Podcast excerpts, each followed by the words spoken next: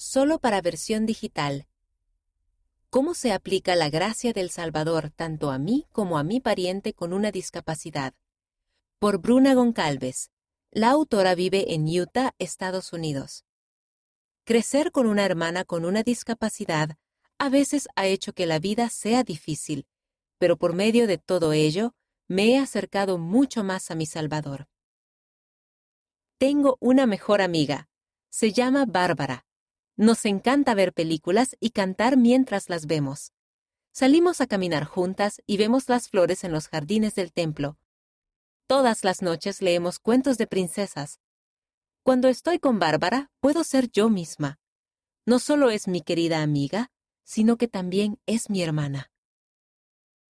Bárbara tiene parálisis cerebral, una condición que la afecta física y mentalmente.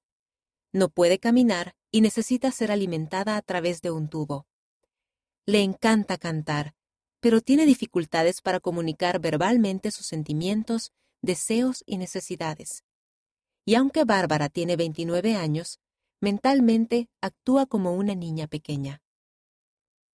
Asumir una gran responsabilidad.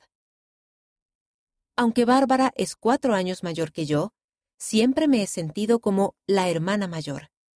Todo el mundo de mi familia gira en torno a ella. Ella es el Sol y nosotros somos los planetas que la rodean.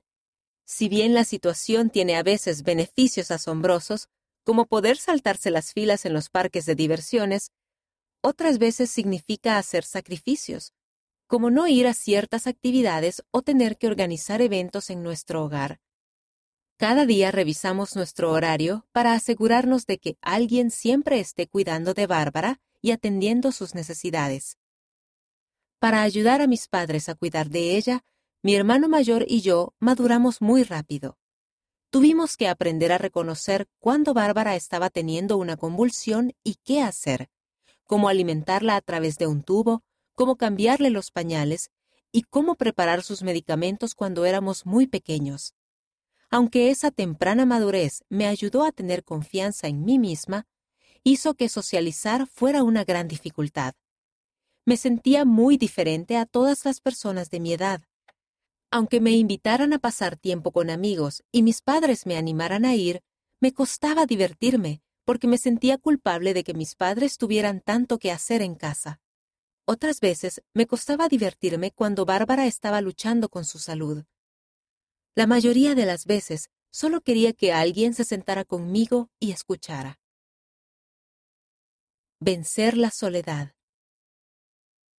A veces sentía que nadie entendía por lo que estaba pasando, pero algunas cosas ayudaron a remediar esa soledad. Decidí que trataría de tender una mano a las personas que pudieran sentirse de manera similar.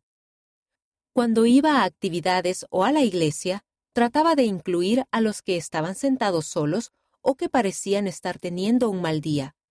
Como enseñó el elder Garrett W. Gong del Quórum de los Doce Apóstoles, los milagros acontecen cuando nos cuidamos los unos a los otros como Él lo haría. Y vi que llegaban milagros a mi vida. Me sentía mucho más cómoda al ir a las actividades y me sentía más feliz cuando brindaba amor a los demás. Otra cosa que me ayudó fue darme cuenta de lo mucho que El Salvador realmente me entendía. Me di cuenta de que Él sabía exactamente por lo que yo estaba pasando y que siempre estaría conmigo. Me concentré más en llegar a conocerlo por medio de las escrituras y la oración. A veces cuando oraba, me imaginaba que Él y el Padre Celestial estaban sentados conmigo y me escuchaban. Cuando tengo sentimientos difíciles, y me siento abrumada por lo injusta que a veces parece ser la situación de Bárbara, recuerdo que Cristo me ayudará a encontrar paz y consuelo. El elder Dale G. Renland del Quórum de los Doce Apóstoles explicó esto perfectamente cuando dijo, En situaciones injustas, una de nuestras tareas es confiar en que todo lo que es injusto en la vida se puede remediar por medio de la expiación de Jesucristo confiar en la gracia del Salvador. Tener un ser querido con una discapacidad puede requerir una fortaleza casi sobrehumana. Afecta tu vida física, mental, emocional económica y espiritualmente. Durante los últimos 29 años, mis padres se han despertado casi todos los días a las 2 de la mañana para cuidar de Bárbara.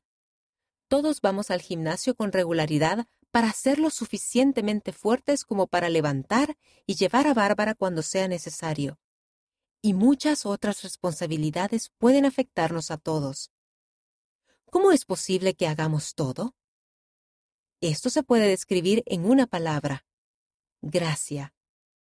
La gracia se refiere al poder habilitador y a la sanación espiritual que se ofrecen mediante la misericordia y el amor de Jesucristo.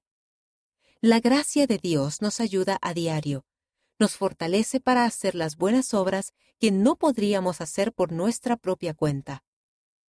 ¿Qué es lo que más admiro de Bárbara? Con ella he aprendido más acerca del amor que el Salvador tiene por nosotros. No puedes evitar sentir el amor de Él cuando estás con Bárbara. A pesar de todas sus dificultades, ella siempre sonríe, canta y nos hace reír. Sin embargo, también hay días en los que me siento impotente, cuando nada parece hacerla sentir mejor. Pero gracias a mis experiencias, sé con certeza que el Salvador entiende por lo que Bárbara y yo estamos pasando. No importa cuáles sean nuestras pruebas terrenales, un hermoso aspecto del poder habilitador del Salvador es que no solo se nos puede dar fortaleza para experimentar y superar las cosas difíciles, sino también para hacer todas las cosas con gozo.